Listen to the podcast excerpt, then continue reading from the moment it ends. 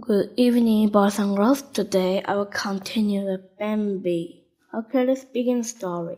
Chapter 2 A Great Prince. Okay, let's begin the story. A thundering herd of stags galloped onto the meadow. The biggest stag stooped and looked at Bambi. Bambi asked his mother who the stag was. She answered, He is very brave and wise. He is the great prince of the forest. He was also Bambi's father. Suddenly, a gunshot sounded. As the animals scared, Bambi lost his mother. Instantly, the great prince was at Bambi's side. He returned Bambi with his mother and led them home safely. Time passed quickly in the forest, and Bambi woke one morning to find the world covered in a soft white blanket. It was his first winter. Bambi found Thumper sticking on the frozen pond. Come on, Bambi, Thumper called. Bambi ran toward the ice with a sudden splat. Bambi slipped onto his belly, and when Thumper tried to reach him how to balances on ice, Bambi lay them both in a snowbank. They landed by a small den where Flower lay sleeping. Flower explained that Skunk sleeps through the winter. Good night, he murmured.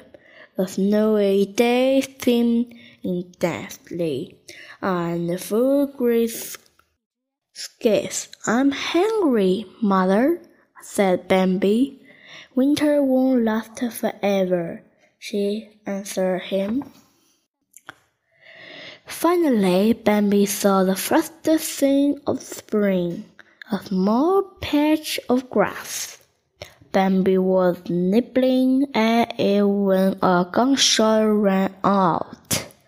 Run for the thicket, cried his mother. Bambi ran as fast as he could.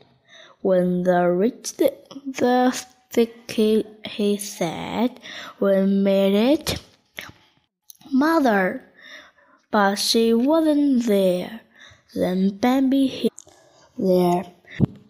Then Bambi heard a second gunshot. And Bambi cried. The great prince appeared before him. Your mother can't be with you anymore she said gently. Come with me, my son.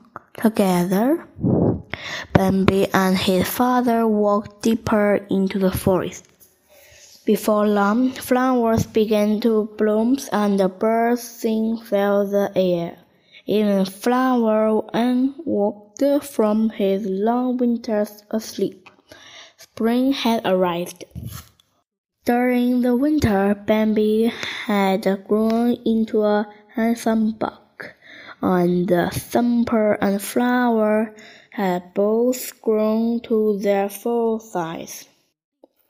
When Friend Owl said them, he said, It won't be long before you are prepared. Nearly everyone falls in love in the springtime.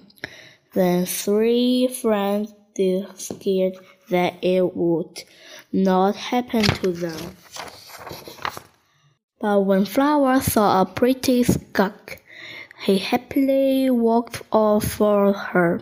Then Thumper came across a lovely bunny. When she pet his ear, Thumper full went thump, thump, thump. Feeling lonely, Bambi bought to drink from a pond. He saw a face look back at them in the reflection. Don't you remember me? asked a sweet voice. I'm Faline. Faline, the foam had grown into a beautiful dawn.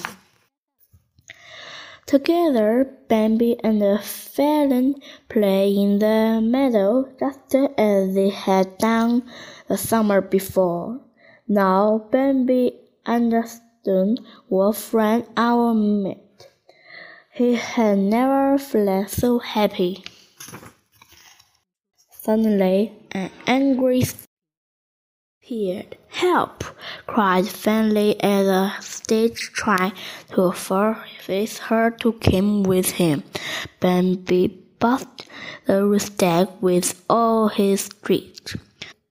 The defeated stage limped away, and from that day on, Bambi and Fanny were disappeared. The end. Do you want to know what happened next? Next story I will continue. Goodbye. Thank you for the listening. See you next time.